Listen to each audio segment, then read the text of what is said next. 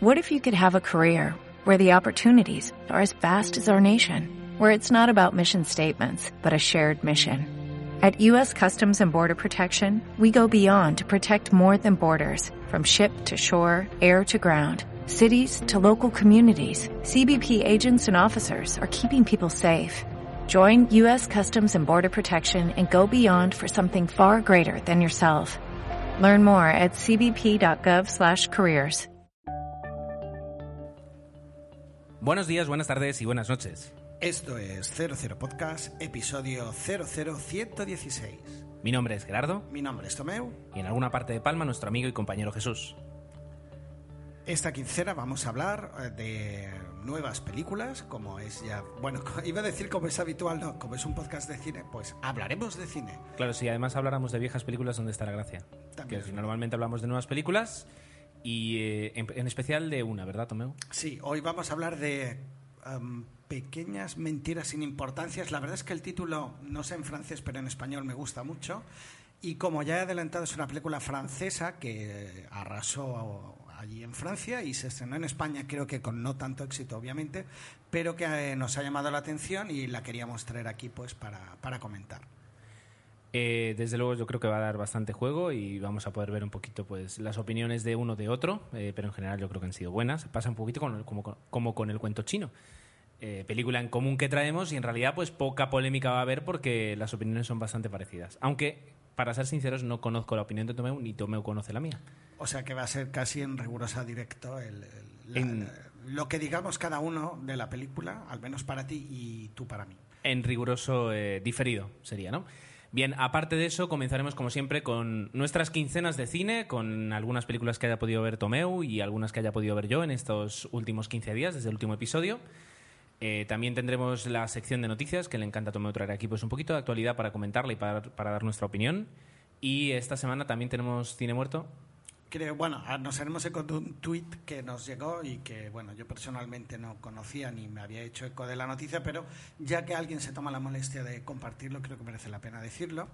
Y para acabar, como siempre, daremos respuesta esta vez a vuestros comentarios, porque no tenemos ni mails, ni, ni audios, ni nada, o sea que iremos directamente a los comentarios. Muy bien, pues eh, comencemos.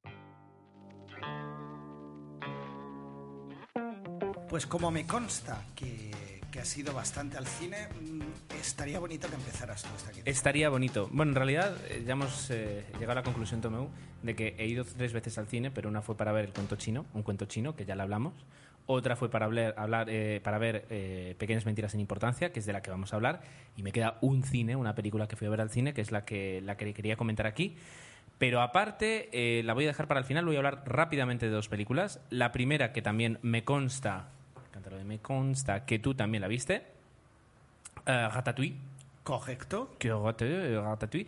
Eh, una película que la verdad es que es muy bonita. eh, creo que tuvimos, cuando se estrenó, ya, ya la pudimos comentar en el 2008, en verano del 2008. eh, pero es preciosa la música de Malky Giacchino. Nunca olvidemos que Preciosa. últimamente es el que hace muchas bandas sonoras para, para Pixar, además de, de Randy Newman. ah, es el que ha hecho la banda sonora célebre de, de Lost y que todos tenemos en la cabeza para, para siempre, junto con los personajes de esa serie. No, en serio. Pues eh, la película es muy bonita. Y el hecho de, de atreverse a meter, eh, a meter eh, la cocina, la cocina de, eh, como protagonista y, y como medio de, de la historia, pues eh, la hace muy especial. Bueno, Eh, no solo la cocina, sino una rata, o sea que Correcto, pero bueno. hacen un alarde, una pirueta argumental fantástica, pues para que una historia como la de Ratatouille te parezca convincente y emotiva. La verdad es que eh, es una de las, yo la considero una de las obras maestras, sin lugar a dudas, de Pixar. Cierto. Pero eh, mi punto viene a que, a que el, el hecho de haber participado, o sea, el, que sea una rata la protagonista, pues eh, sí, es interesante, pero no es la primera vez que lo intenta con animales, Pixar, que lo intentaban, pero el hecho de mezclar todo lo que hay dentro de la cocina, todos los elementos, toda la, todo, bueno, todo lo que, lo que significa, pues eso también fue un desafío, eh, que muchas veces el desafío no es tanto los, los personajes, sino el entorno, así como en Toy Story, pues eh, lo que era transformar una habitación de un niño en un escenario, o, o ya que te voy a decir, por ejemplo, de, de Wally. Es decir, eh, muchas veces el, el entorno es el, el verdadero desafío de las películas, aparte de, aparte de, los personajes. Bien, pues Ratatouille, preciosa, ¿qué te voy a decir? La segunda película que quería comentar eh, es una comedia romántica, al hilo de la que traje la semana, la quincena anterior, pues aquí traigo otra, otra que desde siempre me ha gustado mucho. La película se llama eh, Te puede pasar a ti, en inglés It Could Happen to You. Ah, es del año 94, o sea que ya tiene pues casi casi 17 años. Dios mío. Eh, ya decía yo que Nicolas Cage aquí todavía pues haciendo papeles interesantes y con bastante pelo, por, por- por marcar un poquito la antigüedad de la película. ¿Por decir algo positivo? No. Eh, protagonista absoluto, pues sí, Nicolas Cage y Bridget Fonda, eh, también Rosy Pérez, y, y ya nos venimos para atrás para ver eh, otros, otros secundarios. Dirigida por eh, Andrew Bergman, y yo dije, pues ¿qué ha dirigido este, este hombre? Pues dirigió Striptease, la película de Demi Moore, que es mala no, Wow. malísima. Y una que yo no he visto, pero que tú me dices que sí, que es Luna de Miel para tres, con Sarah Jessica Parker, James Caan y también Nicolas Cage. Y que me dijiste que tampoco te, te No tienes me buenos acuerdo muy bien, está ambientada, bueno, aparte de ella en Las Vegas y no, no, la verdad es que no, no- la verdad es que no sé si es buena o mala, no, no recuerdo. Bien, pues eh, aquí lo que tenemos es eh, una comedia, una comedia muy simple, que yo también recomendaría porque no es demasiado pesada, eh, es muy típica, muy previsible, eh, te va a dejar rápidamente pues poder verla sin, sin ningún problema y, la historia es, mm, es lo que salva, desde luego. Tanto los papeles de la interpretación de Bridget Fonda como de, de Nicolas Cage pues son, son alegres, entretenidos. El de Rosy Pérez es muy gracioso y la historia es muy bonita, es una historia que gusta, que gusta ver. Eh, todo lo demás pues es estándar eh, tirando abajo. Pero bueno, mira, ahora me fijo que en la IMDB incluso le dan un 6,2, o sea que dentro de todo se salva bastante bien esta película. Es, es interesante y, muy tierna, punto, no, no hay más. Pero así como hace un, la quincena pasada recomendaba Hechizo del Corazón, pues yo creo que se puede recomendar para ver así, sin, sin, sin ganas de esperar demasiado, pero con ganas de, de divertirse un poquito. ¿eh? Comedia romántica. Por último, película que fui a ver, además, justamente con Jesús. Si no vi mal, esto también fue recomendación de Natalie, que, que siempre tiene muy buen, muy buen acierto, muy buen atino con las películas. Y que yo creo que es eh, de las mejores películas que voy a ver este verano. eh, Beginners, del 2010, aunque aquí se ha estrenado este año. Muy contundente tu... Sí, sí, sí. Yo es que todo lo que digo es muy contundente. No, pero realmente es, es una película... eh, se aleja muchísimo, no tiene nada que ver con una gran producción, pero por lo cuidado de los personajes, lo cuidado de la historia y lo cuidado de la, de la, de la fotografía y de la dirección artística de la propia película, yo creo que sí, que va a ser de las, de las mejores que, que habré visto este verano. Ojalá me equivoque y eso significa que he visto muchas más películas buenas, pero de momento eh, está muy bien. Protagonizada por Iwan McGregor, eh, Christopher Plummer, que Christopher Plummer al pobre pues le ha tocado eh, le ha tocado siempre decir que es el capitán Von Trapp de Sonrisas y Lágrimas, lo cual es cierto, pero es una película que ya tiene bastantes, bastantes años como para, como para seguir referenciándose. Pero bueno, eh, yo lo recuerdo con un papel muy interesante en The Insider, era el psiquiatra de Una mente maravillosa y también ponía la voz de uno de los personajes, del personaje ah, del explorador, no del, no del viejo protagonista, sino del, del explorador que se perdía en un cepelín de Up en Pixar. ¿Vale? Christopher Plummer, un actorazo, que ahora estoy mirando que nació en el año 29, o sea que tiene literalmente 82 años. Claro, recuerdas sus películas más antiguas, pero bueno, este buen hombre ha hecho peliculones. Eh, sí, Eh, si, si nos ponemos a, si yo me pongo a mirar hacia atrás, Voy a meter la pata, pero no. Sonrisas y lágrimas, por ejemplo. Es lo que antes he dicho, veo que me escuchas. Tomeu, continuemos hacia adelante. No, no. No, no, no, no, no, no digas nada, yo continúo. Y por último, Melanie... perdón, quería Melanie- decir Las Cuatro Plumas. Es que se me ha ido Las Cuatro Plumas, que era otra película clásica. Pero bueno, perdón, perdón. Es verdad. Melanie Laurent, eh, que la, muchos la recordaremos de ser la chica de um, eh, Malditos Bastardos, Inglorious Bastards. De acuerdo, la chica del cine. Vale. Tomeu, la chica está. del cine. Eh, y por último, un papel secundario de Coran Bisnick, que fue, ahora no me acuerdo el nombre del, del personaje, pero fue el sustituto de George Clooney en Urgencias. El médico que vino de los Balcanes. Tomeu, tú has visto Urgencias, deberías Sí, acordarte. sí, sí. Bien. Bueno, es una película muy sencilla. ¿De qué va? De que eh, tras morir la madre de Iwan McGregor, su padre, que es el personaje Christopher Plummer, le confiesa que, que es gay. Y, a partir de ese momento ah, inicia una, una. se abre, digamos, a todo ese mundo y empieza a participar activamente. Y esto no que voy a decir no es un spoiler, puesto porque además aparece en el minuto 2 de la película. eh, le diagnostican un cáncer. Entonces, el- la película se mueve y a veces cuesta un poquito. Ah, bueno, me he olvidado del perro, que el perro también tiene todo un protagonismo, porque además tiene sus propias frases y su- sus propios momentos eh, de, de- de protagonismo. Bueno, pues la cuestión es que la película se mueve temporalmente cuando eh, Ewan McGregor era pequeño y ve a sus padres, cuando su padre está eh, sano, cuando su padre está enfermo y cuando su padre ya ha muerto y conoce el perso- al personaje de Melanie Logan e inicia una relación con ella. Entonces la película constantemente se va moviendo en esas, en esas fases y te cuenta una historia, una historia pequeña, una historia muy bonita, una historia eh, que, como además estas películas que acostumbran últimamente a, suceder, son, son dramas, eh, pero mostrándote eh, esa, esa pequeña comedia que hay en cada drama de la vida. Es decir, eso es muy costu- en esas, voy, a volver a, voy a volver a sacar la palabra costumbrista, pero la verdad es que lo cumple muy bien. Es decir, es, es la vida en general es un drama, pero a veces nos da, nos da oportunidades y motivos para reírnos. Pues de esto va la película. Eh, muy recomendable, muy bonita. La banda sonora es tan bonita que hasta me la me fui a iTunes y me la compré ahí 10 euros. Venga. ¡Hala! Ala, porque eh, está muy cuidada y, y la recomiendo. Es decir, es una película muy, muy bonita. Muy bonita en el, en el aspecto pequeño y, y- y bien hecho. ¿De acuerdo? El- es- está dirigida por Mike Mills y es la primera, el primer largometraje. Ha dirigido, ha dirigido otras cosas, incluido eh, algunos videoclips, etcétera, etcétera. Pero eh, como, como mm, lo diré, como película es la primera que dirige. Yo creo que tiene muy buen, eh, muy buen atino con, con la dirección. Así que espero, espero que haga más de este tipo. Y esto ha sido mi quincena de cine, que hacía tiempo que no traía, pero, ¿ves? Eh, esta vez ¿Te das he cuenta, traído, Gerardo, he traído que quincena. cuando traes hablas mucho? Luego me dices, ¿qué has hablado tú toda la quincena? No, claro, porque tú traes quincena y yo no, y normalmente empiezas tú. Mira tú qué bonita. Además, muy bien dicho, muy bien explicado. Ay, ay, ay. Bueno, eh, Tomeu, tú me dices que has visto, aquí pones tres. Una, Sí. una que es Ratatouille. Ratatouille, que Ratatouille. has comentado, o hemos comentado juntos, con lo cual poco más diremos. Bueno, eh, suelo decir que, que todo... ¿Por qué vimos Rato a Ratatouille?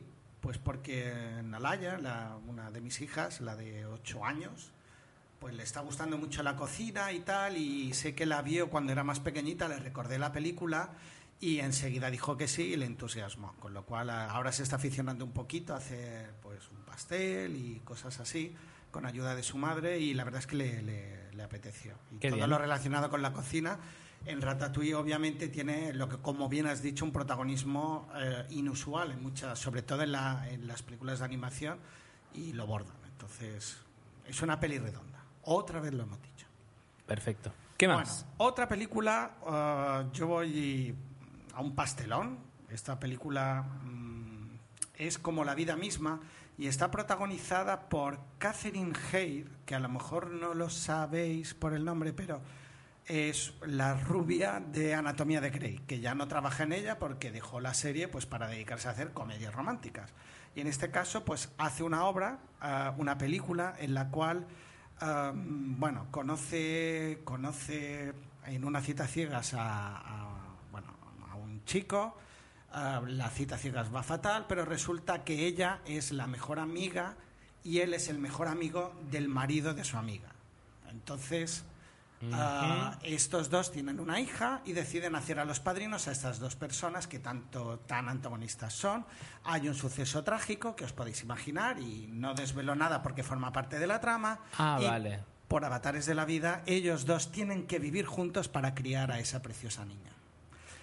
Y la película va de eso. Pues todo el puff que te puedas imaginar es así. La película es, eh, para mí, eh, a lo mejor a otros le habrá gustado, ah, tediosa, ah, abunda mucho en los, en los Tópicos.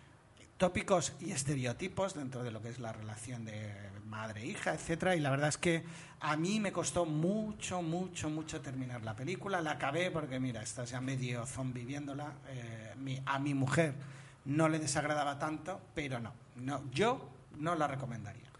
Es, es lo que hablamos a veces, es decir, es, es un guion que tal vez en el año 92, en el año 94 hubiera funcionado, porque Claro. además, eh, después de haber, por ejemplo, visto Te puede pasar a ti, eh, hacían esas historias sin demasiadas pretensiones, es decir, no, no esperando realmente que te creyeras que eso era de verdad, simple- simplemente te lo estaban contando. Y a veces ahora con las, con las comedias románticas lo que hacen es intentar venderte muchísimo más el producto como que sí, que eso es una historia que, Que te vas a reír. y que te vas a... Y, ahí es donde fallan porque, porque son historias que ya, ya para los amantes del cine ya hemos visto 500 historias como esa. Entonces, eh, encima vienes tú con, con, la misma historia, pero me, intentas vender como que es algo nuevo. Y es ahí donde justamente eh, fracasan estrepitosamente. Así que... Igualmente ella creo que se quiere alzar con el, con el estandarte de la nueva chica de comedia romántica, como en su momento fue Meg Ryan. Creo que es la que más está claudicando porque otras actrices pues eh, no están tan por la labor y no sé, mm, no sé cómo no sé cómo eligen este tipo de papeles o este tipo de películas, pero la verdad es que no. Se está encasillando la pobre chica y veremos a ver en el futuro. Aquí yo creo que es más, no por falta de ganas de ella, que yo creo que es una actriz que, que, que a mí me gusta, sino que es por, porque la historia no da más de sí. Es una historia que la peli dura casi dos horas y como has dicho, es muy limitadita, muy justa y en menos, en una hora y media o menos se podía haber explicado. Pero ahí está. Bueno, adelante. Bueno, ¿qué más? He visto una película que se va a estrenar en España el 22 de julio en versión española. ¿Cómo? No hace falta que lo diga, pero he visto la película Paul. No sé si ha visto el tráiler. No. El tráiler es, ah, bueno, se trata de, bueno, son los protagonistas de Zombies Party, si os gustó aquella, o de Hot Fat, creo que se llamaba, Hot Arma Letal, Hot Fast. Vuelven a hacer una nueva película juntos, son los escritores de esta película, en este caso está dirigida por Greg Motola. Y ah, bueno, ah, la trama es muy sencilla. Estos dos chicos van a la comic, ¿se dice comic book de, de en USA? No, Comic Con. Comic Con, perdón y bueno, son de Inglaterra, van a, van a, es la ilusión de su vida desde siempre de ir a ver esto y deciden eh, dar una vuelta, una vez que han ido a ver a la Comic Con, uh, por las zonas más emblemáticas de, de, de, Estados Unidos donde se han visto uh, extraterrestres, el Área 51 y una serie de fetiches más. En ese, uh, una, es una road movie la película, uh, se deciden alquilar una caravana, empiezan su camino, tienen un accidente y sin querer, a, a, bueno, se cargan, a, no se lo cargan, sino que uh, tienen un accidente con un extraterrestre. Un extraterrestre que habla perfectamente español y que hace unos años había llegado y que huye, huye de la justicia porque obviamente quieren hacer experimentos con él. La trama está servida, es una película de humor llena completamente de muchísimos guiños a películas como Encuentros de la Tercera Fase, Star Wars, constantemente, con lo cual a mí me vi montones, pero estoy seguro que había muchísimos más, con lo cual es una película para fans, para frikis, para los que le guste el, el, el género y, y, hecha con muchísimo cariño. Yo creo que los han escrito la película pues pensando pues en todo eh, que es, nos gustaría ver en este tipo de películas e intentan plasmarlo, ¿no? Incluso los hombres de negro que tienen en la película quizás es el homenaje más claro, y no diría plagio, pero casi casi, y, y está divertida. Bueno. Yo la recomendaría, se va a estrenar en breve, la semana, o sea, cuando oigáis el podcast el mismo viernes, creo. Y la película, um, el fallo, el problema que, que, tiene para mí principalmente es el doblaje, sobre todo del personaje de Paul, que en la versión española uh, lo hace Santi Millán. Mm. ¿Qué ocurre? Santi Millán creo que lo hace lo mejor que puede en la película. Lo que la voz con el personaje no cuadran para nada. En todo momento estás viendo a él. Entonces, la gesticulación de lo que es el extraterrestre con el bozarrón o la voz así un poco más grave que tiene Santi Millán, no le pegan ni en pintura. No sé en la versión original si esto va a ser mucho mejor. Entonces yo me reí de algunos chistes, pero me reía de los chistes de Santi Millán y no de Paul. Eh, para mí es un fallo garrafal. Aquí creo que ha habido una gran pifia. Típico caso de vamos a contratar a un actor que no es de doblaje, pero que tiene mucho nombre para conseguir que eh, venga y le da personalidad. Lo que pasa es que mmm, no consigues en ningún momento uh, olvidarte de, de, que estás escuchando la voz de Santi Millán. Bueno, Santi Millán en España es un actor, ahora creo que, bueno, que ha salido en varias series, como en Siete Vidas, es conocido, por eso de ahí que se utilice para el doblaje eh, de esta película, y yo creo que es el, uno de los reclamos para una película que a lo mejor el gran público no iría a ver, porque es una peli muy para frikis, pero que en este caso estaba fijándome que en la, en la versión en la versión, uh, origin, en versión original la voz de Paul la pone Seth Rogen. Seth Rogen pues a lo mejor no os dice nada, pero eh, sí que ha aparecido en películas como Lío embarazoso, super salidos, super fumados, eh, The Green Hornet. Sí, en y este digamos, caso, es actor de de comedia. Es actor de comedia, pero, eh, no, pero mm, digamos que no es una voz que, que yo creo que el público en general vaya a reconocer, eh, ni, ni siquiera el público americano, porque quiero decir, no tiene la relevancia como, como puede tener en España, al menos Santi Millán. El hecho de siempre de, de- de contra- de contratar actores por poner el nombre en el cartel, en lugar de, contratar actores de doblaje que realmente hagan su trabajo, que, eh, que para eso son expertos en doblaje, yo creo que siempre atrae un cierto público, porque desde luego la película habrá gente que dirá, sí, es la voz de Santi Millán. Irá a la película por eso, pero hará que otros como nosotros estemos buscando ah, salas donde lo den en versión original para poderlo ver. Encarecidamente, encarecidamente. Yo, y que conste que la película a mí personalmente me gustó muchísimo. Es muy. O sea, me gustó mucho, pero no como una obra maestra, de, sino que me divertí bastante.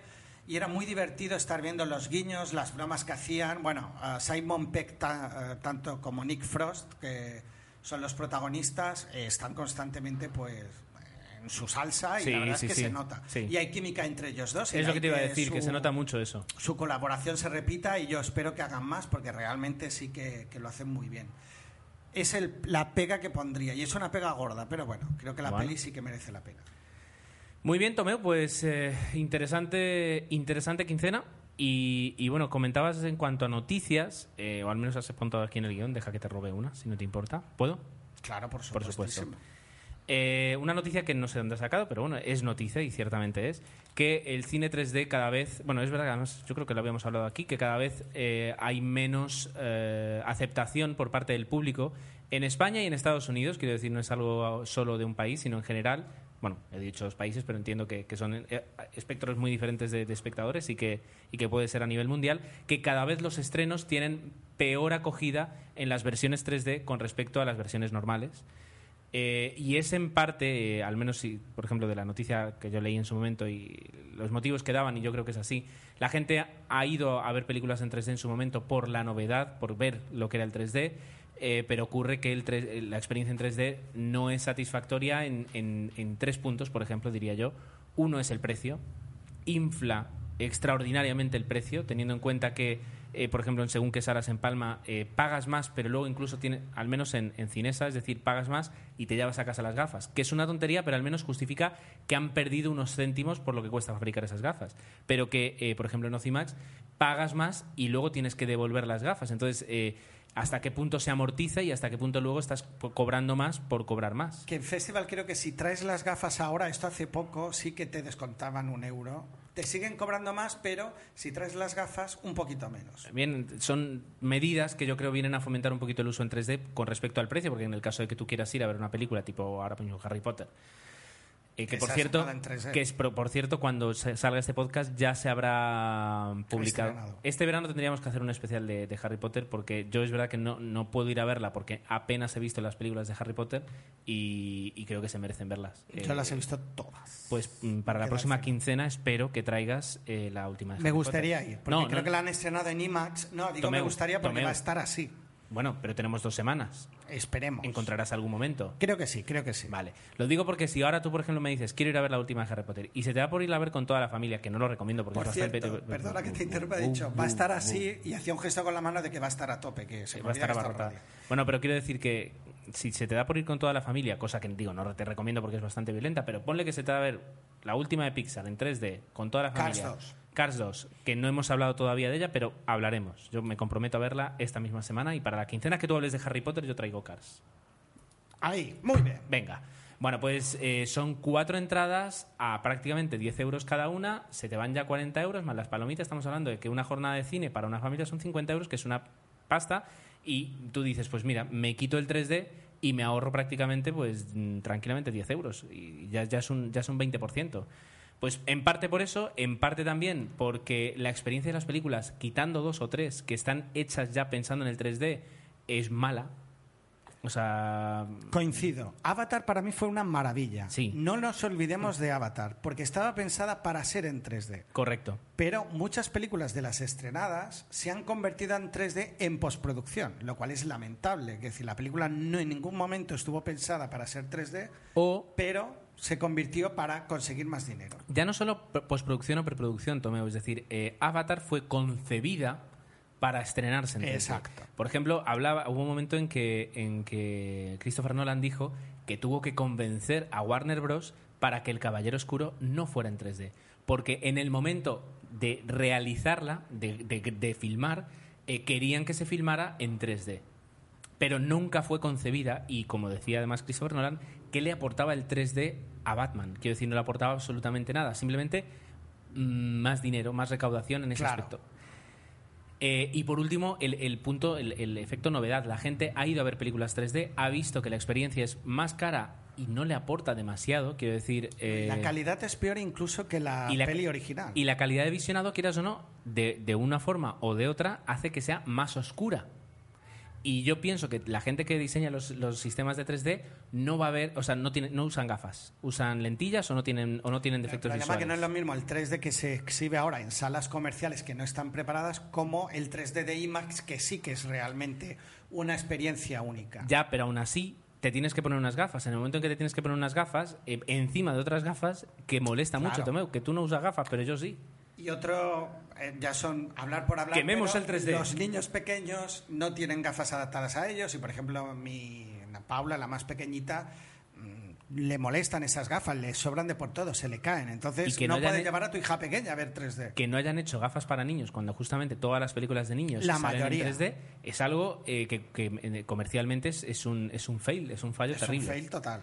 Bien, pues eh, desde aquí, desde 00 Podcast, declaramos muerto el 3D. Patapam. Siguiente noticia. Bueno, no, simplemente. No, simplemente no. Siguiente noticia. Sherlock Holmes, Muy bien. una de las películas que nos había gustado mucho. el- Cierto. no, fue este año, el año El pasado. año pasado ya. El año pasado A se principios. estrena, ya se está rodando, ya está a punto de estrenar con los mismos protagonistas el próximo 5 de enero de 2012. Es lo que te iba a decir. Has dicho, está a punto de estrenarse. Bueno, no, se estrena todavía, pero ya tiene fecha de estreno. Interesante. Eso, eso es interesante. Juego de sombras sería el título y bueno, y se sumarán al reparto aparte de eh, ¿cómo era? Robert Down- Downey Robert Jr. Downey Jr. y Jude Law. No, Jude Law. Será, Se será Watson. Jude- sí, sí, sí, se- se que yo lo pronuncio a mi manera. ciertamente. Y ya digo, ostras. Y bueno, Nomi Rapas, otro de los actores, o Naomi Rapas y Jared Harris, como el profesor Moriarty. Eso es una buena noticia que aparezca el profesor Moriarty. en Que ciertamente en la otra película pues eh, estaba, pero no se le veía. Exactamente. Efectivamente. Muy bien. eh, por último, la noticia es que ya hay fecha de estreno, bueno, fecha, eh, temporada de estreno para la última película de la nueva trilogía de Batman, que en este caso sería eh, The Dark Knight Rises. Eh, se va a estrenar el verano que viene, nos toca esperar un año. Y la película, atención, atención chicos, eh, se estrena con protagonista absoluto Christian Bale. Perdón. Christian Bale, Seguro. ¿Seguro? Esto- pero yo hasta que no lo haya leído en la IM... Sí, pero en la IMDb ya, está. ya está. Sí, o sea que claro. todo aquello de Tom Cruise ya lo descart- nos quedamos A ver, tranquilos, ¿verdad? queda un año. Pueden pasar muchas cosas. Ya se está rodando, Tomeu. Pueden pasar muchas cosas. Tomeu, que ya se está rodando. Ya, bueno, hasta que yo no la vea sentado en el cine que ponga Christian Bale. Bueno, Bien. Pues eh, aparte de Christian Bale y de, por ejemplo, espera, voy a sacar, es que es interesante. El, la, mm, el personaje que va a hacer de Catwoman es Anne Hathaway. Muy buena elección, porque además de, de buena actriz, yo creo que se integra muy bien dentro de lo que puede ser el papel de, de que está muy buena, eso querías decir, ¿no? No, eh, Que, pero que, que tiene una, una forma de, de actuar que yo creo que esa, esa sensualidad que, que necesita Catwoman, pues la tiene Anne Hathaway. Yo lo que pasa es que los personajes femeninos, en lo que es la, la saga de nuestro querido Christopher Nolan, no está acertando mucho. Ciertamente. Esperemos- no están dando muy buenos resultados. Pero, a ver ahora. pero para eso llega Anne Hathaway. Luego eh, se rumorea que podría participar Liam Neeson como Ra's al Ghul, que es el personaje que vimos en, la primera. en la primera, en Batman Begins, y que, claro, en teoría todos pensábamos que había muerto, pero nunca vimos el cadáver. Eh, ah, Así que nunca se sabrá. Ojalá. Y luego se trae eh, Christ- Christopher Nolan a la tropa de, de origen, de Inception. ¿Por qué? Porque viene Joseph, Joseph Gordon-Levitt, que era el compañero de, de Leonardo DiCaprio y el protagonista, por ejemplo, de 500 días juntos. Tom Hardy, que era, digamos, el, el- hombre fuerte de- del equipo de Leonardo DiCaprio. eh, y Marion Cotillard, que es la fantástica actriz francesa de la que hablaremos justamente ahora en Pequeñas Mentiras sin Que Importancia. muy bien de esta Y que era Mal, la esposa de. de, um, Y aparece en The Dark Knight Rises. Sí, sí, sí, sí, se la ha traído. Eh, Eh. Esto ya son palabras mayores. Repiten, eh, parece esto la alineación, repiten Gary Oldman como Jim Gordon, Michael Caine como Alfred y Morgan Freeman como Lucius Fox. que me encantan los tres, cómo los caracterizaron y, y, Y- su papel en las películas. Y es verdad que vuelve a repetir Néstor Carbonell, que es eh, nuestro querido, lo diré ahora, en este caso hace de, de alcalde, del, al- del alcalde Anthony García, pero te lo voy a decir yo aquí, es eh, conocido también por eh, Richard, Richard Alpert de Perdidos. Así que bueno, ah, tenemos todo un pedazo de plantel, las expectativas por las nubes. Eh, yo voy a, voy a intentar en los últimos meses antes del estreno bajarlas un poco, porque si no, yo creo que tengo que sentarme y esperar el, ma- el mayor espectáculo eh, audiovisual de la historia y no se va no a superar la segunda Yo lo que me- porque se superó la primera con la segunda. Exacto, Gerardo. lo que ya me, me tengo ganas de ver es si, escuchar, mejor dicho, si la banda sonora de la tercera va a superar a la de la segunda, que a su vez supera a la de la primera, y la, la primera que venía escuchando ahora, mientras venía para aquí, no es que sea buena, es que es muy buena. Entonces. Y que eh, superaba la banda sonora de la primera de Tim de- exacto, ¿no? de Sí, Danny sí. Elfman, ahí ya no lo sabremos, pero bueno, vamos a ver. Bueno, pues eh, hasta, aquí, hasta aquí las noticias. Eh, y ahora va- vamos a tener un bajón interesante, eh, o mejor dicho, un poco interesante, pero un bajón importante, porque pasamos de noticias impresionantes con el estreno de, del Caballero Oscuro Dark Knight Rises a eh, la sección de Tomeu, el cine muerto.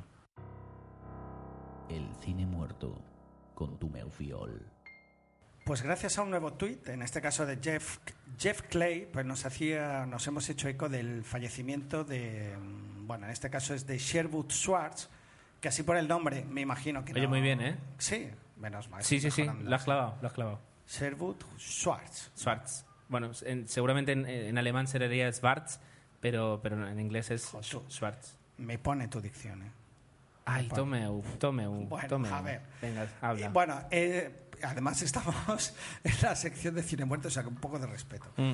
Bueno, en este caso el fallecimiento es de el creador de dos series míticas en Estados Unidos, que era ah, La Isla de Gilligan y la The Brady Browns, la familia... La tribu de los ¿no? Brady. La tribu de los Brady, que yo sobre todo la tribu de los Brady sí que cuando llegaron las autonómicas, bueno, las autonómicas no, las privadas, creo que fue Telecinco que pues la ponía y estaba entretenida, ¿no? Es una serie muy, muy light, muy... Era una serie totalmente blanca. Blanca. eh, blanca en dos sentidos. Blanca en que jamás pasaba nada eh, eh, fuerte, sino que todo era, era fantástico. Y además blanca, porque yo creo que en toda la historia de la serie no apareció un personaje afroamericano jamás.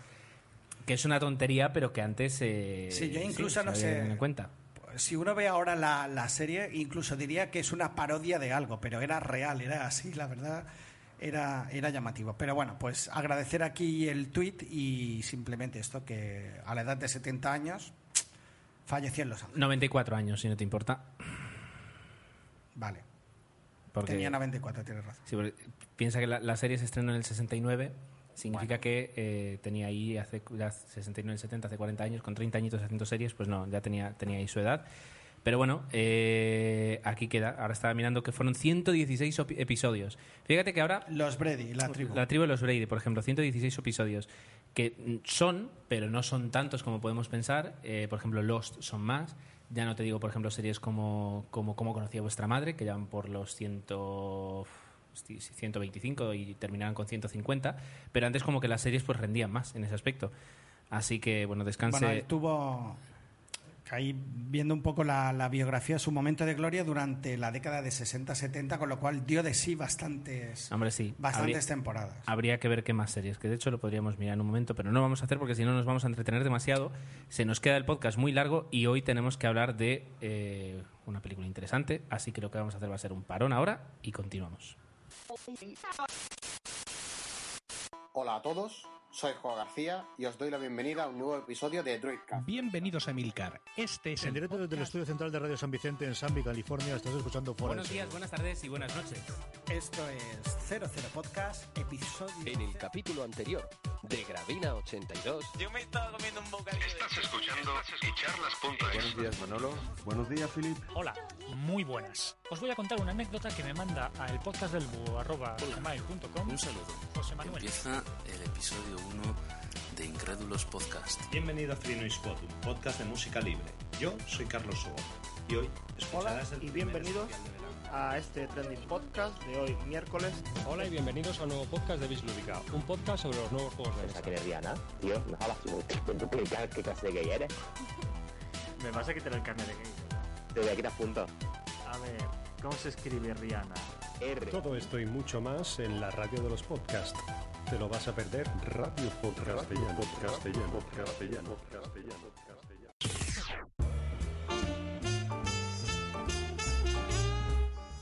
Bien, pues eh, yo le voy a hacer una pregunta a Tomeu así para empezar a hablar de pe pequeñas mentiras sin importancia, que en inglés es Little White Lies y en francés me voy a atrever Le, met, ¿cómo es? Le Petit Mouchoir. Le Petit Mouchoir. Lo que pasa es que lo pronuncian los franceses muy rápido. Le Petit Mouchoir. Más o menos sería así. Y mouchoir, la, la, pequeña mentira. Sí. Deben ser lo que serían mentiras piadosas, que aquí se podría haber llamado pe pequeñas mentiras piadosas, ¿no? Ese es, que es el término, que, la palabra que, ten, que tenemos en castellano. Bien. Uh, ¿cómo, ¿Cómo, terminaste viendo esa película, Tomeu? Muy fácil, me la recomendó Jesús, que la habíais visto y que ah, vale. creía que, que, nos iba a gustar. Pues Yo igualmente ya la había, la tenía en mente porque había leído que era había sido había tenido muy éxito. buena acogida en Francia y sí que me, me causaba cierta curiosidad. Pero no lo hubiera visto si no me lo hubierais recomendado. Pues a nosotros, además, nos la, a Jesús y a mí, pues fue la insistencia de Natalie de que quería ir a ver esa película y al final te, terminamos yéndola a ver. Y, y, qué forma de disfrutar del cine. Una película de más de 154 minutos, es decir, dos horas y media. Eh, pero qué forma, qué forma de disfrutar del cine y qué forma de disfrutar de una historia y sobre todo de unos personajes y de la relación que, que crea el guion eh, en estos personajes. Si te parece... Y de un lugar eh, o un entorno precioso. Es que todo juega muy bien. Y una banda sonora, etcétera, etcétera. Aquí sí que está todo muy cuidado. Totalmente. Luego te voy a decir el sitio porque además yo me he propuesto que quiero el verano que viene irme una semanita ahí a veranear, si puedo. Coger sí, un, sí. un, coche desde la tiene península. Tiene bien. muy buena pinta. Vamos a hablar del, del, director, si quieres. El director es Guillaume Canet. Eh, pues mira, relativamente joven, de 73, dentro de todo, ¿no? por debajo de la cuarentena. Eh, que además es la pareja, no sé si marido no, pero bueno, la pareja de uh, Marion Cotillard, o sea que fíjate, todo queda en casa en ese aspecto. Y bueno, como, como actor sí que ha hecho pues bastantes películas, algunas que podamos conocer, como por ejemplo es eh, Vidocq o La Playa o Quiéreme, Quiéreme si te atreves. Vidocq era una película francesa acerca Con del... Depardieu. No, acerca del monstruo de Levadan. Que y era... salía Gerard Depardieu. ¿Sí? ¿Sí? sí, me acuerdo que aparecía Mónica Bellucci en esa película haciendo un papel un poco raro. Pero efectivamente, ya te parecía que hacía de Vidocq, precisamente. Exacto, el protagonista. Preci una especie de peli fantástica francesa que no estaba mal. Exacto, y además ahora me he confundido que no era lo del monstruo de Levadan, sino es otra. Y, y aquí además aparecía, fíjate, Inés Astre. Ah, sí. sí bueno. sí. Bueno, pues eh, lo, podemos conocer como actor de estas películas y como director, pues eh, según la IMDB, ha dirigido siete películas, pero que mm, sean conocidas, pues eh, poco. Realmente, además, hay, un, hay tres cortos, hay cuatro cortos tres largometrajes: Monidol, Nelle Dia Person y, en este caso, Le Petit Mouchoir. Esto en cuanto a dirección. En cuanto a actores, nos encontramos a bastantes actores que, al ser franceses y no dominar nosotros demasiado el panorama del cine francés, eh, nos pueden sonar de alguna película en concreto. Tenemos a François Cluzet, que lo, lo, o sea, aparecía en French Kiss, por ejemplo.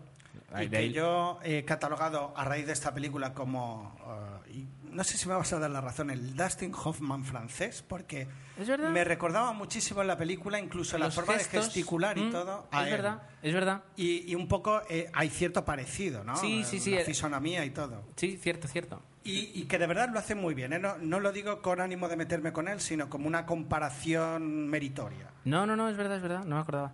Luego tenemos eh, eh, un actor que es Benoît Magimel, que lo podemos conocer de La pianista, del 2001, por ejemplo.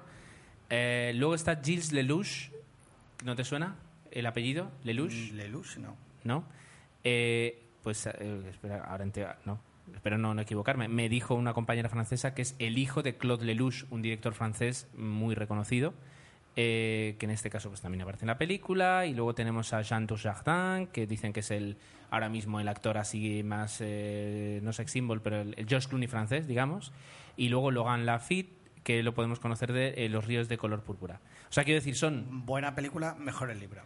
Eh, son todos, digamos, actores eh, conocidos en Francia con cierta relevancia, además internacional, porque, porque han hecho películas ya eh, fuera de Francia. Y por supuesto, nos hemos olvidado, pero no nos podemos olvidar, Marion Cotillard, que yo creo que aquí ya sí La que. más internacional La más internacional y que ya no, no hace falta eh, presentarla. Un reparto coral, ¿verdad, Gerardo? Un reparto, una película, exacto, una película coral sin ningún protagonista claro, eh, puesto que el, el peso, el protagonismo, el protagonismo, pues va, va saltando de un, de un personaje a otro.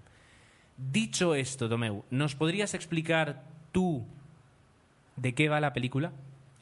Pues. Si em, puedes. Sí, la verdad es que empieza la película antes de ir directos a la trama y tú me vas a decir, y yo te lo voy a confirmar, con un plano secuencia falso. Ah, es falso. Hay un momento dado, eh, la verdad es que está hecho magistralmente. La película empieza eh, en una discoteca, en el baño de una discoteca, luego dentro. Se va sucediendo, eh, es una escena que va a ser el detonante de la historia. Entonces el director le ha prestado especial cariño, dándole un plano secuencia largo. Pero justo antes él de salir de la discoteca hay un, un hombre que pasa con el, eh, un hombre de negro, que ahí se ve claramente que es un pequeño corte Ah. que hace que luego siga. Vendrían a ser dos planos secuencias montados. Cierto, es verdad, que- vale, tú te fijas mucho en los planos secuencia, Me- me a mí, me, a mí me, me cuesta más, y es verdad que eh, si veis la película técnicamente eh, es, es muy difícil continuar por el plano- por el plan- con el plano secuencia, pero digo, cuando digo técnicamente es que eh, es, eh, la primera parte se hace con una Steadicam y la segunda parte necesitas una cámara montada en un coche, entonces... si se conseguía eso con un solo plano secuencia, la verdad es que técnicamente era muy complicado hacerlo. Así que tiene ese punto. Pero bueno, No sé si lo probaron, desde luego, pero... ¿cómo decir? En la práctica, pues rinde como un solo plano secuencia y se puede disfrutar como un solo plano secuencia en ese aspecto. Sí, ¿Estarías de es acuerdo? que sí. Bien, pues eh, Tomeu, un grupo de amigos que tiene la costumbre de reunirse en sus vacaciones de verano, cada año van al mismo sitio, ah, pues el, justo antes de irse, ah, uno de ellos ah, tiene un accidente trágico. En ese momento ah, tienen que decidir si van a seguir o no y al final ah, llegan al acuerdo de vamos a ir en vez de un mes entero, pues iremos dos semanas. ¿no? Y una vez que ya van allí, empiezan a aflorar pues un poco toda esa serie de sentimientos. Yo creo que eh, aquí hay muchísima muchísimo peso, el peso de la amistad, el peso eh, de los años, lo que ha sucedido, lo que antes era una cosa, pues cada vez que eh, vas viviendo más años, pues vas adquiriendo otro tipo de experiencia y esa relación, pues que se ha ido madurando y que una vez al año ah, todos los amigos se reúnen y están de fiestas, pues ah, en ese, lo unes al hecho trágico que ha sucedido, pues provoca que ese verano pues sea diferente a todos los demás, ¿no? Y un poquito van aflorando, lo- como dice la película, esas pequeñas mentiras sin importancia que, que, son al final, pues la las- base, ¿no? de- las que construyen a veces eh, las relaciones personales. Es decir, la película, en ese aspecto, como dice Tomeu, refleja muy bien eh, el paso de los años en las relaciones personales entre este grupo de amigos, eh, con todas las circunstancias que han sucedido. Eh, pero que les permiten esas pequeñas mentiras eh, continuar como si nunca hubiera pasado nada, como si no hubiera diferencias. Digamos que la historia, además, eh, no te voy a corregir, te voy a complementar lo que vas a decir. Qué bonito. Tiene un segundo detonante y es una charla en una cena que tienen dos de esos personajes, que provoca una tensión entre ellos. Ah, que, claro, sí. Que también va va, va a marcar un poquito el, el compás. Totalmente, sí. Eh, va a dar los momentos más trágicos y los momentos más eh, graciosos de la Más película cómicos. también. Entonces, eh, la película eh, muestra eso, mientras que además vende muy bien eh, el hecho de que están de vacaciones, el hecho de todas las actividades que realizan en, en allí donde lo hacen. Y, eso lo complementan incluso pues con, con una fotografía constantemente pues de mucho sol, eh, muy clara, incluso las tardes eh, cuando son nubladas en, la película pues ves mucho, tiene mucha luz la película y eso hace que, que constantemente pues eh, el, el- ánimo, el ánimo con el que te va dejando la película sea bueno. Y además, es decir, es pues, constantemente es todo, es todo pues cenar con buen vino, con buena música, Eh, el sitio donde están, por qué no decirlo, es una pasada. Es, es- yo creo que todo el mundo querría pasar unas semanitas ahí porque es una casa preciosa, con su césped, con sus vistas a la playa. Costa Y- francesa. eh, sí, eso es decir, es lo que te iba a decir. El sitio, por si queréis ir, que yo de verdad que quiero ir, se llama ah, Lege Cap Ferret, Lege-Cap-Ferret, eh, escrito en castellano. Y está, como ellos mismos dicen, muy cerquita, a unos 40, 40, 50 kilómetros de Burdeos, de Bordeaux. Entonces, eh, sí que desde París eh, hay un, un buen tramo, pero nosotros lo unos miramos. 500, creo. Lo miramos, no sé si fue desde Bilbao, eh, que eran 350 kilómetros. Desde Pamplona deben ser unos 200 y pico kilómetros, o sea que es algo realizable. Está un par de horitas de Pamplona. eh, por si alguien se atreve, ya digo que yo quiero ir. Pero bueno, eh, es un sitio precioso donde además muestras que hay una calma terrible. Y es un, un poco además lo que permite que, la historia sea más evidente, porque por una parte ves la calma del sitio y, la oportunidad que da para estar constantemente calmado y, tranquilo y relajado, y por otra parte ves esa tensión que subyace en cada una de las relaciones entre ellos y que, por ejemplo, el personaje de Max, que es el más mayor y el dueño de la casa, es el que también muchas veces se encarga de, de ir pinchando esos globos de, de tensión para, para que vayan estallando. Y ves un poquito, pues, eh, genera todas las pequeñas historias que vas viendo, con una historia, yo creo, muy importante de fondo, que es la que mm, va a, a ser la, la más importante de toda la película. Bueno, igualmente, como, como ya hemos intentado decir, es una película de relaciones, de, de- de- de sentimientos, y un poco es eso, ¿no? Estamos, es una historia sencilla, se desarrolla para mi gusto, ah, pero es verdad que, que- que- estás bien viéndola, es demasiado larga, y, y van sucediendo, pues eso, pequeñas historias, pequeñas cosas. Es verdad que no es una película de grandes acontecimientos, si exceptuamos un poco la escena del principio, que es la que provoca luego todo lo demás, en el fondo son pequeñas, como dice la película, pequeñas historias, pero... Y, y para luego llegar a un clímax final, que es, por poner una pega, que para mí quizás es demasiado forzado. Eh, es una, una película tan bonita que no era necesario llegar a ese final, no vamos a decir si bueno, malo, regular o tal, pero que a mí me pareció un poco forzado, O- bonito, porque la música de My Way es una maravilla, pero forzado. O un poco, te diría yo, largo. Es decir, eh, y eso es lo que justamente comentó Jesús tras verla, que la película le había gustado mucho, pero que esa parte, eh, pues tal, tal vez le sobran 10 minutos, que con 10 minutos menos hubiera funcionado igual y no hubiera sido eh, necesario alargarlo tanto. Explicitarlo tanto. Expli- exacto, explicitarlo tanto. Entonces, en ese aspecto, sí. Ah, sí es verdad que luego también, si le podemos buscar otra pega, es que eh, la, la- la segunda historia que yo comentaba, para no hacer spoilers, pues no digo nada, pero esa segunda historia que, que va dando vueltas, a veces, eh, para hacer un poquito de humor, se, se, ¿cómo se dice? Se frivoliza un poquito con ella, Sí. cuando no debería hacerse o cuando no creo, no sé si es correcto. Pero bueno, la tercera, eh, en este pan yo creo que es un apunte positivo, pero es curioso. Es decir, la banda sonora es muy buena, es decir, son canciones típicas, o sea, canciones clásicos americanos muy bien elegidos, pero es curioso que en una película francesa no aparezca ni una sola canción en francés. Exacto, a mí me llama la atención. Lo cual, desde mi punto de vista, delata, me encanta decir estas cosas como si descubriera algo que, que en realidad no es verdad, pero delata que yo creo que la película eh, tiene una proyección aprovechando la presencia de, Mar- de Marion Cotillard, eh, una proyección internacional, una proyección, va a ser una película francesa, pero que podéis ver en cualquier parte, incluso tiene canciones americanas para que en Estados Unidos pues rinda muy bien y que permita eh, que se venda mejor fuera. Y desde luego, por lo que dicen, ha sido la película más taquillera de Francia en todo el 2010 y, e internacionalmente pues ha vendido y se ha trabajado eh, muy bien. Yo la verdad es que tampoco la calificaría desde mi punto de vista como una gran película. Quizás en Francia han entendido mejor. Es verdad que cada país, ah, yo le decía a Jesús, pues que a mí la comedia francesa no me gustaba mucho. Él me decía con toda la razón de que eso era generalizar, como cuando aquí decimos que las pelis españolas. Es verdad, pero eh, cada país tiene una forma de entender el humor, de interpretar, y eso se nota. Sí, sí, sí. Obviamente las pelis estadounidenses tienen otro ritmo, otra forma de... Y a mí el ritmo francés a veces ah, es un poco demasiado pausado. Pequeñas mentiras también. Sin embargo, eh, como el guion, la verdad es que está bastante bien, mm, es... A, mí personalmente al principio se me hizo un poco farragoso, pero a medida que iba evolucionando, iba conociendo los personajes, pues sí que me cautivó la película. Pero puedes correr el riesgo, o os puede llegar a pasar, que no lleguéis a conectar con ninguno de los personajes y la película os pueda llegar a parecer aburrida.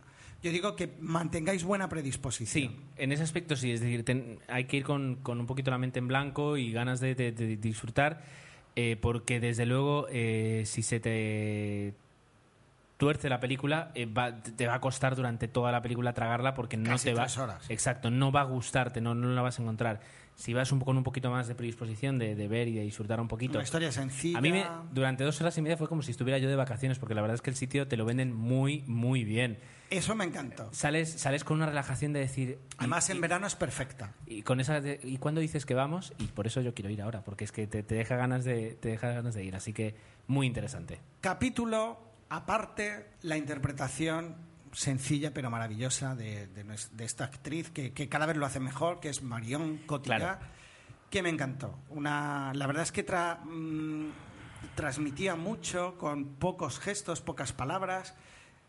Yo te diría que, que tiene, se nota que tiene más ba- bagaje que algunos de los otros actores. Por ejemplo, el actor más, el más ligoncete, había dos que cantaban un poquito. La verdad es que hay un par de actores que ahí, pero en el caso de ella, por ejemplo, era, la verdad es que muy bien. bien también es verdad que el personaje está como hecho a su medida es decir es un personaje eh, muy rico con mucha historia detrás que le dan unas escenas muy buenas donde poder eh, desarrollarse y, y el personaje yo creo que además es el junto con el de Max te diría es el personaje con más juego en el que un actor puede jugar, mientras que justamente los otros personajes que tú decías son más cómicos, son más de figura, son más de Más estereotipado. eh, estereotipados y, y dan menos juego. Entonces, eh, culpar al actor de ello, Tomeu, culpar al actor de ello, me parece excesivo y poco apropiado. Bueno, es tu opinión, Gerardo. Por supuesto que es mi opinión.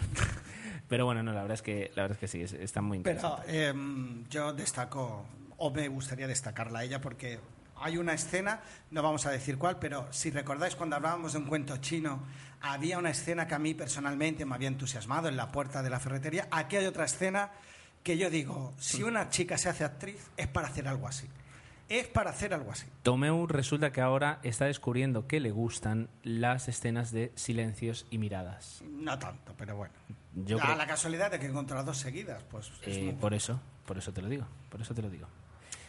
Bien, eh, ¿qué hacemos entonces? Yo creo que no sé si podemos añadir algo más, yo creo que no. No, ya hemos hablado de banda sonora, de los De todo. exteriores, personajes, de la historia. Creo que yo creo que es una recomendación ideal para el verano, para una tarde tranquila. Sí. Y os A vais ver- con cierta sonrisa en la boca. O sea, que es una película. La que- pregunta es, a ver dónde la encontráis, porque según la IMDB solo la ponen tres cines cerca de Madrid, en el área de Madrid. Y si en Madrid solo lo ponen tres cines, pues en Barcelona quedarán dos. En Palma estaba en la Augusta y no sé si la han quitado ya. Mm, según mis datos ya no, ya no se proyectan en, en, Y en el Renoir. Mallorca. En el Renoir tampoco. Así que nada, buscarla en DVD prontito o en métodos alternativos que ahí Tomeo os puede explicar. Bueno, yo la vi en castellano eh, y Yo la vi en en versión. Muy recomendable verla en versión original. Aunque no entendáis ni pipa de francés, las expresiones son mucho más divertidas. La versión doblada en castellano tiene los actores habituales que doblan el francés, que no son los mismos que doblan algunos las películas americanas, y la verdad es que está bastante solvente Bueno. el doblaje. Lo digo porque al rey lo que el del rey. Pues eh, siempre digo yo esto, pero cortamos aquí y empezamos con vuestros comentarios.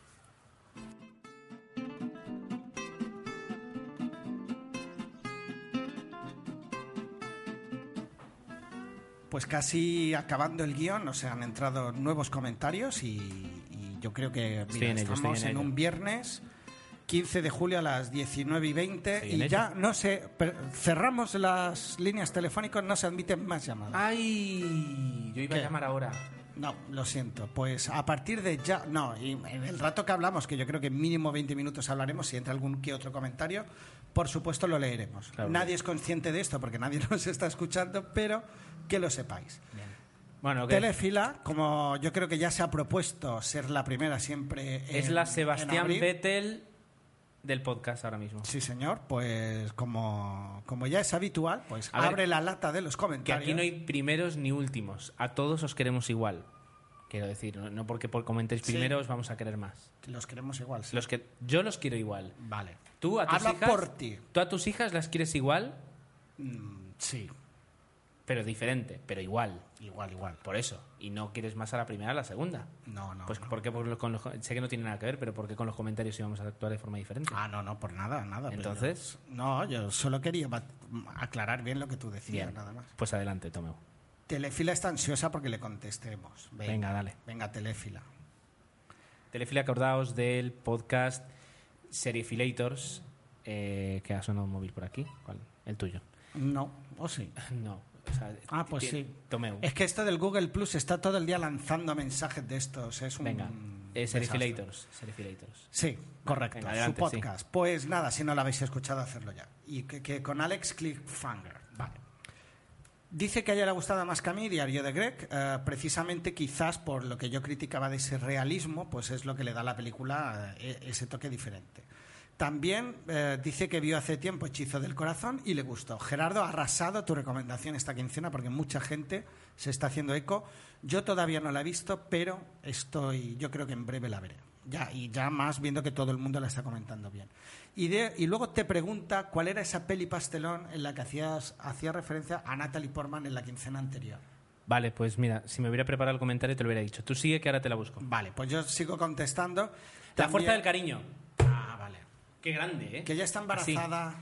Ella está embarazada Ay, y vive ay, ay, y vive, espérate, y vive en un centro comercial, Sí, bueno, sí. en, un, en un Walmart y entonces tiene el niño y, la coge angustia. la coge Bonnie Hunt, que es como la hermana mayor adoptiva. Yo no he acabado y de se verla. enamora de un, de un chico que tiene una biblioteca del pueblo, pero que la hermana vive arriba y está y es alcohólica y está enferma y es todo un y ella le gusta la fotografía y termina siendo fotógrafa y entonces luego llega un huracán y pasan cosas y, y constantemente la fuerza del cariño es, es pastel Wow. puro pero muy bonita si la ves cada cinco años si la ves cada dos pues eh, te recuerda demasiado y no Recordar no- que queremos hacer un especial Cinemoña y quizás sea una de las películas que Oye, cine- ci- cinemoníacos Cinemoníacos. Ya tenéis nombre para un podcast, ¿eh? luego diréis que no ayudamos. Bueno, el cadáver a los postres dice que también le gustó en su tiempo.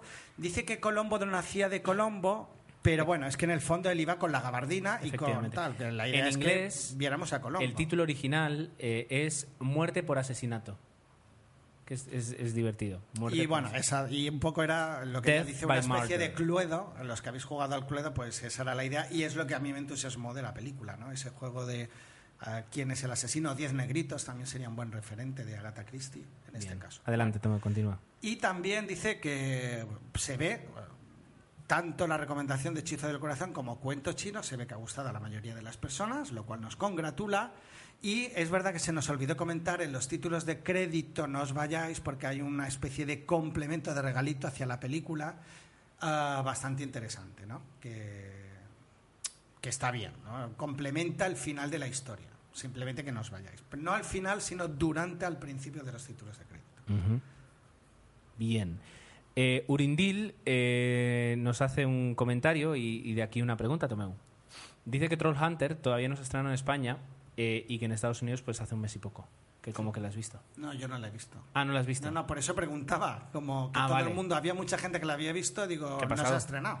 ¿Os habéis ido todos a Estados Unidos? ¿eh? Después de que yo fuera viera Super 8, pues habéis decidido que es una buena forma de ver cine. Luego me dirán, ¿y tú cómo has visto Paul? Y yo diré, pues la he visto. ¿Cómo la has visto tú? ¿Cuál la he visto? La has visto, bien.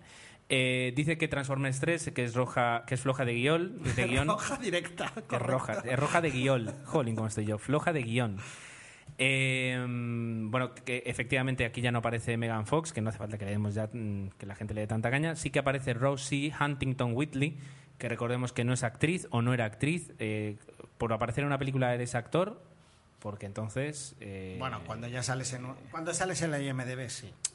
Pues no te diría yo. Marco Taboa, no, no sé pero es que que está. es Bueno, act- pero él es está actor de como doblaje. Doblaje. Actor y aparte, de doblaje. actor de, de otras cosas, pero bueno. La cuestión, que Rosie, Rosie Huntington Whitley en realidad es una modelo de ropa interior que aparece en esta película como actriz y que dice que se le supone cierto pareci- parecido. Evidentemente, pues la- tanto Megan Fox como ella guapas son. Interpretar. De ahí la pues ahí confusión de lo dejamos, lo dejamos ahí al, al, a la decisión del lector, como diríamos, ¿vale? Eh, dice que Herencia Valdemar que eh, como buen aficionado a Lovecraft, a Love- a Lovecraft eh, le gustó la primera y piensa que la segunda es floja y que es una, tem- una pena porque además, como Una decías, pena. una pena, como además decías tú, ah, apenas se le hizo ruido. Con la primera, eh, Antena 3 se dejó todo lo que tenía para anunciar que estrenaban La herencia Valdemar, pero se ve que no ganó mucho dinero con la primera y dijeron estrena la segunda por si alguien la quiere ver para intentar Sí, ahí sí. eh, cobrar subvenciones y tres o cuatro cosas más y nos olvidamos. Y que pasó sin pena ni gloria y es una lástima porque es un buen intento de hacer cine de género.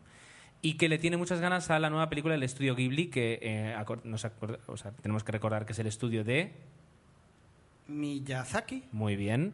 eh, que se va a llamar Arrietty y el mundo de los diminutos y que está inspirado en unos cuentos que a su vez inspiraron la serie Arrietty y, los- el mundo de- y el mundo de los diminutos, que yo no tengo ni idea de esta serie. Tengo La que serie reconocerlo. Los ah, bueno, ah, vale.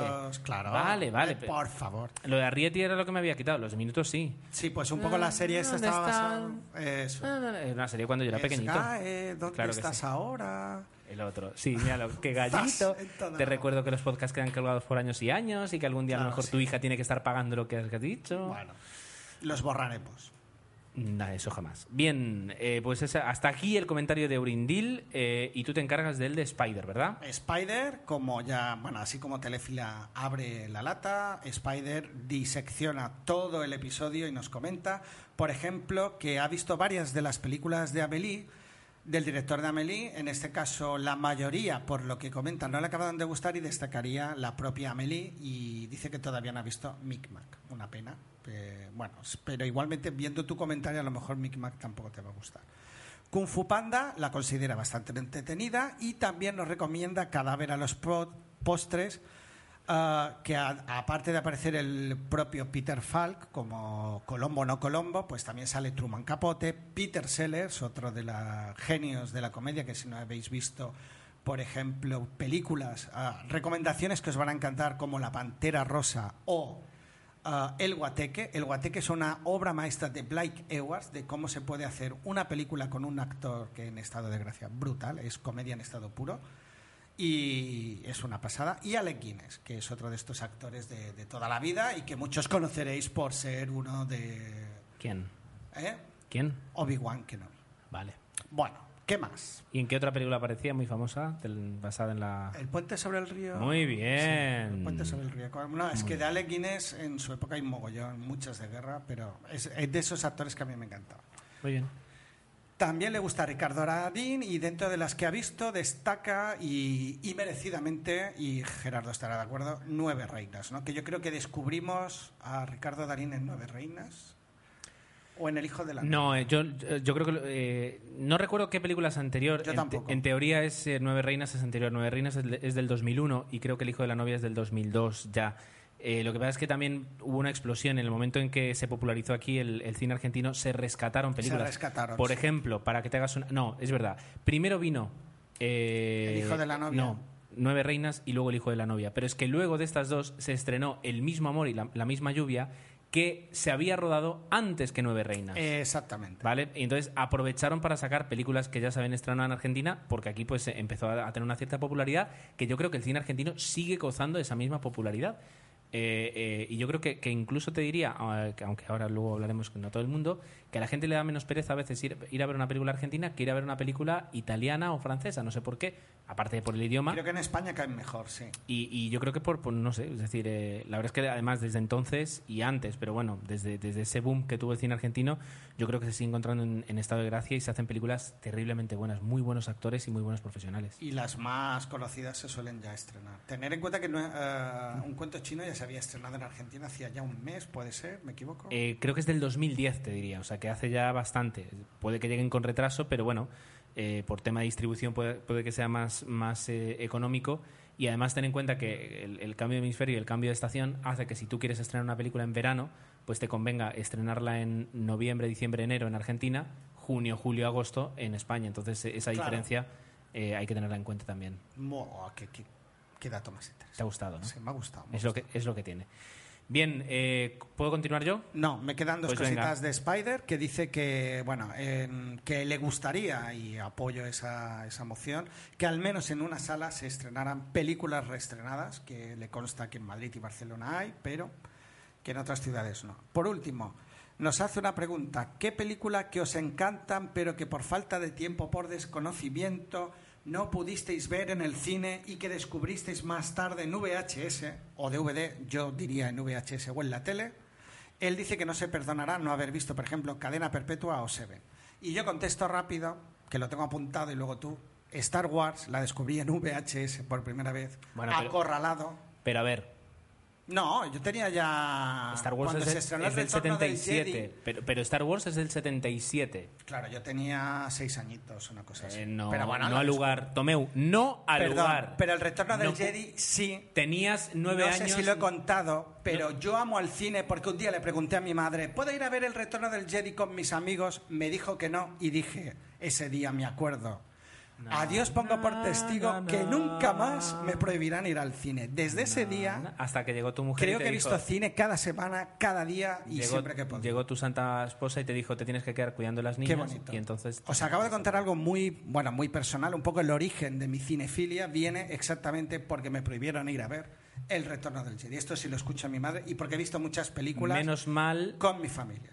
Que no te prohibieron matar a otra persona. No lo sé, pero ahí está. O sea, yo creo que culpa de que grabe un podcast es que no vi el... Bueno, Blade Runner y Acorralado. Bueno, yo voy a ser más real con, con- en este aspecto. Películas que, por ejemplo, teniendo edad y potestad para ir al cine, no fui Claro. a ver. Vale, que yo creo que iba por ahí la pregunta. Tienes razón, Gerardo. Bien. eh, el sexto sentido. La ¿Qué me dices? La descubrí como tres o cuatro años después.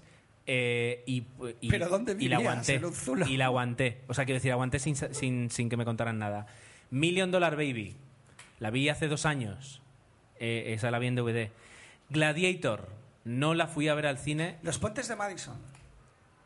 Yo, sí, pero bueno, el- en Los Puentes de Madison la puedes ver igual de bien sin haberla ido a ver al cine. Apolo... Hoy hacía No, tiempo Apolo, que no Apolo 13, en el cine. Apolo 13 la fui a ver al cine, efectivamente. Sí, sí, sí.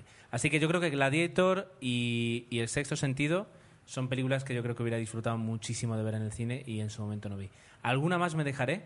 Yo sí vi el. Eh, sí es verdad que las dos primeras del Señor de los Anillos, la primera la vi en VHS, la segunda en DVD y la tercera fui al cine, pero también es verdad que las do- la primera no, no me, no me atrajo nada, la segunda me gustó mucho verla en DVD y la tercera disfruté como un bobo. Ahora pide perdón.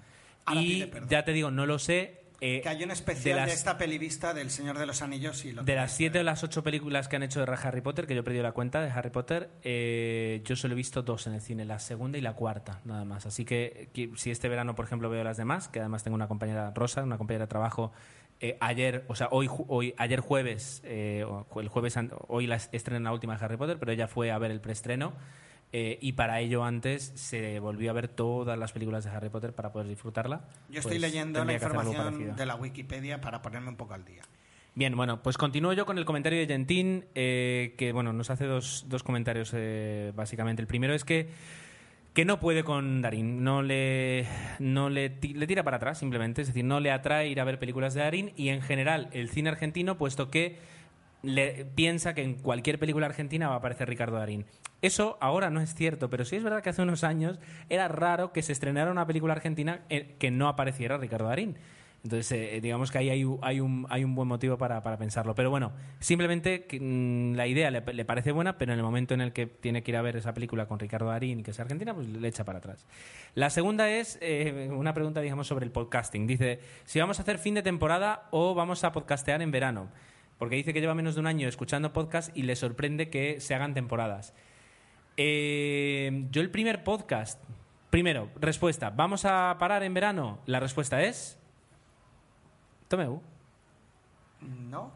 Mira, lo- lo- es divertido porque Tomeu pone como, como si le, le supusiera un esfuerzo descomunal grabar el podcast. Yo pararía, yo haría fin de temporada. ¿Por qué se extraña a Gentil que grabar cada 15 días dos horas- durante 5 años seguidos Perdón. es una locura? Que, somos Carlos Herrera, que estamos seis horas al día aquí grabando. Pues dos horas cada 15 días, es una locura. Ajá.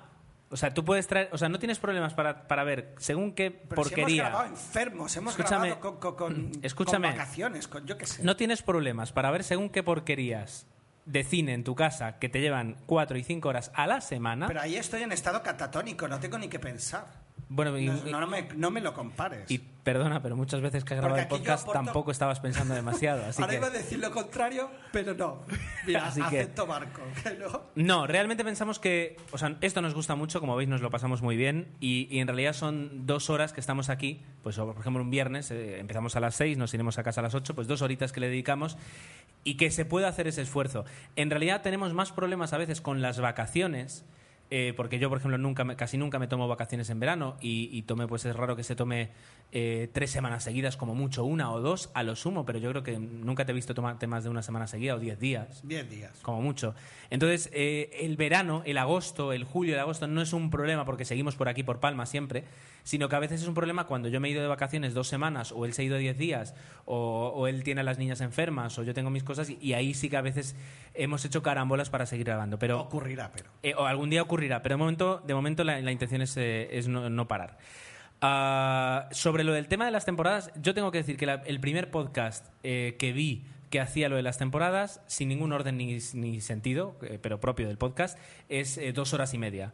Un podcast de serie y mod eh, que ahora mismo está parado después de la paternidad de, de mod, que, pero que supo- suponemos que va a volver. Temporadas de tres episodios, recuerdo ya. Sí, temporadas de tres o cuatro episodios y ahí empezó. Y es verdad, lo de las temporadas es, es curioso, es más de, series que de, que de cine, por ejemplo, eh, pero, pero muchos podcasts lo hacen. Es una forma de hacer las cuentas que en parte pues tiene la utilidad que te permite eh, controlar un poquito más de cuándo es el podcast. Si yo te digo el podcast eh, 15 de la segunda temporada, pues eh, temporalmente lo localizas mejor que si yo te digo que es el podcast 47. Pero como nosotros grabamos más o menos unos 25 al año, pues eh, nosotros tiramos por ahí. Así que Igualmente, en el caso, yo dentro de lo que es temporada recuerdo, o- OTV eh, lo hace, pero también es verdad que en la época estival es cuando las novedades eh, no, o sea, está En- todo claro, caído en televisión lo- y los estrenos se producen a partir de septiembre. Tiene sentido el parón. Es verdad que, por ejemplo, podcast de tecnología o podcast de serie. Bueno, tecnología, la verdad es que sigue. Fórmula en verano, en verano, sí. bueno, la Fórmula 1, nosotros en Desde Boxes hacemos un parón eh, en invierno, justamente, pero aún así terminamos desde boxes y comenzamos entre boxes, que es lo mismo, pero lo llamamos de otra forma porque no hablamos de las carreras, sino de las novedades que van saliendo. Y no tiene una periodicidad. Tomé- no sabía que grabábamos entre boxes, pero sí, llevamos dos temporadas grabando. Unos cuatro episodios en esos cuatro meses, más o menos una vez al mes nos juntamos para comentar todas las novedades que genera la Fórmula 1. Pero bueno, eh, cada uno lo, lo hace como quiere, pero, pero sí es verdad que para alguien que, que llega al podcasting pues encuentra muchas diferencias y, y puede tener preguntas. Pero bueno, el sentido viene por muchos motivos, o por temporadas, por tiempo. Continuamos. Eh, Tomeu, si te parece, eh, tú tienes ahí el comentario de Indicar en Echea. Pues dice que eh, este buen hombre es primo de Alberto Bond, de Archivo 007, eh, con lo cual eh, dice que descubrió nuestro podcast a partir del episodio 100, ¿no? Un gran episodio que creo que, que tuvimos el... Hablamos de... ¿Fue en el 100? No. ¿Cuál? De Indiana Jones, no me acuerdo ahora. si De Indiana el 100. Jones, en el 35. Qué buena memoria, no lo sé. Bueno, en el episodio 100, es verdad que en el episodio 100 hablamos de Los Inmortales y de Apolo 13. Correcto. Ahora, buen matizado. Es que uno lleva tantos que ya no se acuerda. Bueno, dice que suele ir al cine solo. Me llama la atención el comentario porque ah, le gusta ir a las primeras sesiones, pero para mí lo que no me gusta, o sea, a mí me gusta ir solo, me gusta ir a sesiones que sabes que vas a encontrar poca gente, en comparto, la verdad es que me gusta. Ah, dice que incluso ha llegado a estar solo, como en películas recientemente Sicario de Dios, pero lo que a mí me ha llamado la atención es que se sienta en primera fila. Yo no me siento en primera fila por lo incómodo que resulta ser. O sea, Pero- tienes que tener la cabeza muy alzada. No Pero- sé, no sé si a los cines que él va, pues eso está de alguna manera subsanado, pero es verdad que no es cómodo verlas así. Pero ah, tiene una ventaja eso. O sea, yo recuerdo haber visto alguna película en primera fila. A mí personalmente me gusta sentarme, me gusta sentarme delante, más digamos de la mitad para adelante, aunque normalmente no lo hago. Y, y la ventaja es que te, te- te quedas inmerso dentro de la película, porque digamos, o sea, la pantalla abarca todo tu campo visual y eso es una ventaja. Entonces, eso, eso lo puedo entender. Bueno, luego dice que vio un cuento chino eh, gracias a la recomendación y que le gustó, y en este caso eran tres en la sala, y que es fan de Natalie Portman desde León el Profesional. O sea, desde su primera película, como hay que ser. Muy bien. Eh, luego tenemos un pequeño mensaje, pequeño, pequeño corto, pero bueno, eh, de Rocky dice que agradece la recomendación de, de Hechizo del Corazón, que le gustó mucho, y que recomendemos películas antiguas. Pues mira, aquí tienes la de mm, la comedia romántica que hemos, que hemos comentado antes, la de Te puede pasar a ti, del 94, la puedes ver, a ver, a ver qué te parece. Luego tenemos un- el, el comentario, un primer comentario de Pablo, que es Jeff, Jeff Clee, también, Tomeu, es el, el que nos mandó la noticia del cine muerto. Ah, vale. Creo, ¿eh? Creo, a ver si me he equivocado. Dice que la, la semana ha sido muy activa en cine. Sobre Up in the Air, dice que no- aún no sabe si le gustó mucho. Es verdad que está muy bien hilada y bien actuada, bien pensada, pero que es predecible y que el final puede arruinar la película. Dice que la tiene que dejar reposar. Eh, es una de mis películas preferidas, así que yo creo que si la dejas reposar, a lo mejor te puede gustar. Que por fin vio el, el- el Gran Lebowski y que le pareció fantástica, que tanto Jeff Bridges como John Goodman, grandísimos, que le hubiera gustado ver incluso más escenas de Steve Buscemi, pero bueno, que interesante.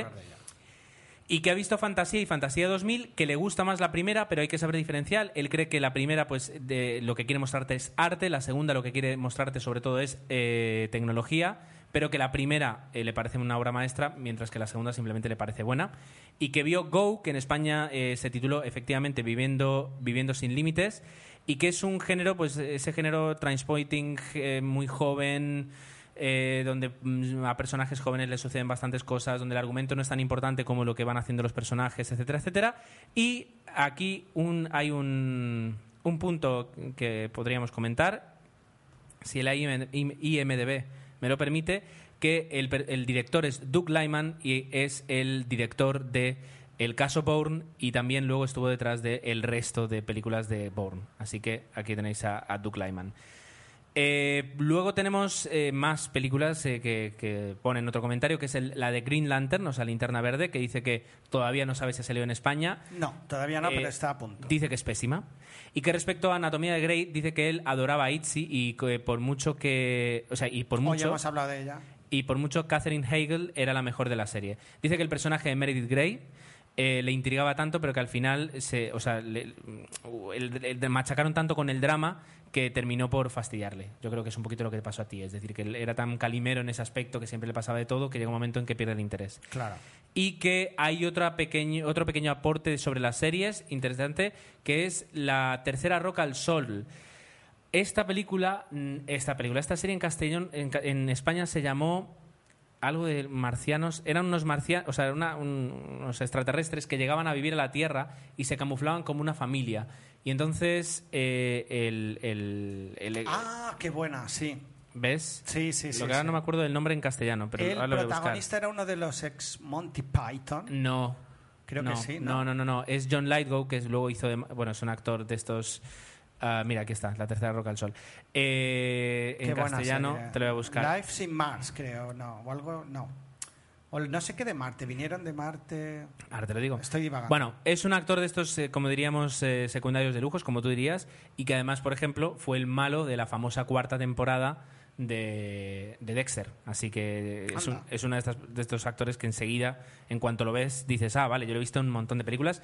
Muchas veces, es verdad, haciendo de malo. Interesante. Ah, por último, tenemos un comentario de Agustín, ¿verdad? Verdugo 789. que es eh, mi Agustín, como él se reí. Agustín. El Agustín de, de Desde Boxes Podcast, que lo podéis escuchar.